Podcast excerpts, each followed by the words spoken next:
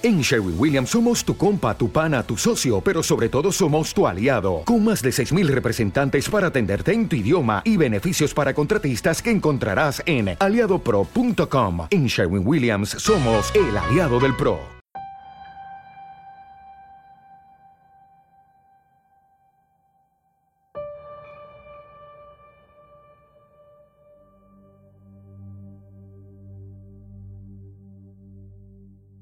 Estás escuchando los podcasts de Camino de la Sanación en el canal Haz tu camino y sé feliz presentado por Francisco Saiz.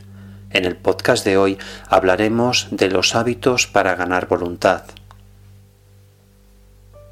El primer hábito que debemos de trabajar es alimentar mejor nuestro cerebro. Debemos de comer alimentos que tengan proteínas sin grasas, nueces, judías, fibras y cereales, y la mayoría de las frutas y vegetales. Hábito número 2. Debemos disminuir las respiraciones. Por ejemplo, una práctica muy fácil para fortalecer tu fuerza de voluntad es disminuir tu respiración a 4 o 6 respiraciones por minuto. Así de simple y sencillo. Si hacemos esto, pensaremos mejor y nos sentiremos bien con nosotros mismos. Trabajaremos la relajación y la calma interior. Tercer hábito. Hemos de disfrutar de un buen ejercicio físico. Puede ser cualquier tipo de ejercicio. Entre 30 y 45 minutos por día es un tiempo suficiente para poderlo practicar. Puedes ir al gimnasio, puedes correr, puedes caminar. Elige el que más te guste. Cuarto hábito para ganar energía y voluntad. Dormir las horas necesarias.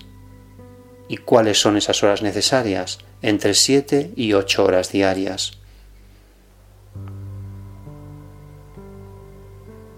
Quinto y último hábito saludable para ganar energía y voluntad. Meditar aunque lo hagas mal. Da igual cómo lo hagas, lo importante es que sientas que estás meditando.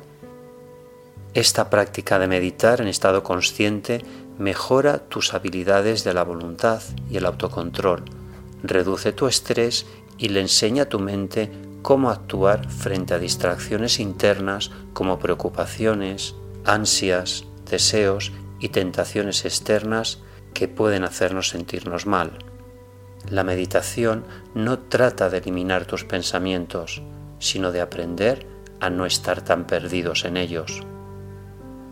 Durante la meditación simplemente vuelves al camino elegido, incluso si meditas mal, con el tiempo y la práctica se hará más efectiva. Así es. Reflexión. Las críticas que más nos afectan son nuestros maestros muestran las cosas que no tenemos integradas.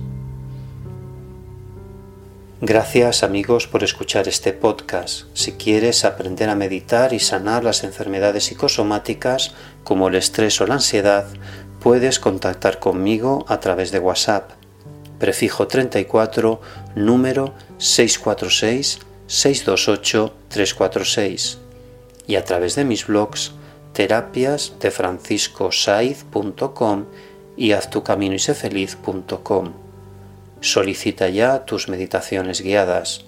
Reflexiona, piensa y actúa. Si tú cambias, tu vida cambia.